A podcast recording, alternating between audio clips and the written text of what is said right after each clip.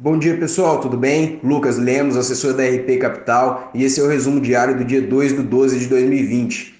Ontem o Ibovespa fechou em alta de 2,3% a 111.400 pontos, o dólar comercial a 5,22, o S&P em 3.662,45 pontos e o petróleo Brent valendo 47,25 dólares.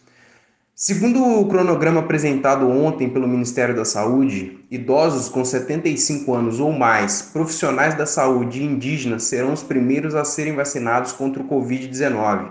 A expectativa é de que a vacinação comece em março de 2021 e que a campanha seja finalizada apenas em dezembro. Destaque para a piora nas condições de abastecimento de energia no país, que levou o governo a pedir à ANEEL que retomasse a cobrança das bandeiras tarifárias. A agenda econômica de hoje traz como destaque a produção industrial do Brasil relativa a outubro. O presidente Davi Alcolumbre anunciou sessão no Congresso para o dia 16 de dezembro para votar diretamente em plenário a Lei de Diretrizes Orçamentárias, norma que permite ao governo iniciar o ano gastando os duodécimos do orçamento e evita uma paralisia da máquina pública.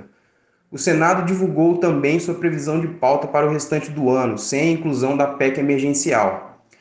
No cenário internacional, no Reino Unido, a aprovação oficial da vacina da americana Pfizer com a alemã BioTech torna o país o primeiro no mundo a aprovar o uso emergencial de uma vacina contra o Covid-19.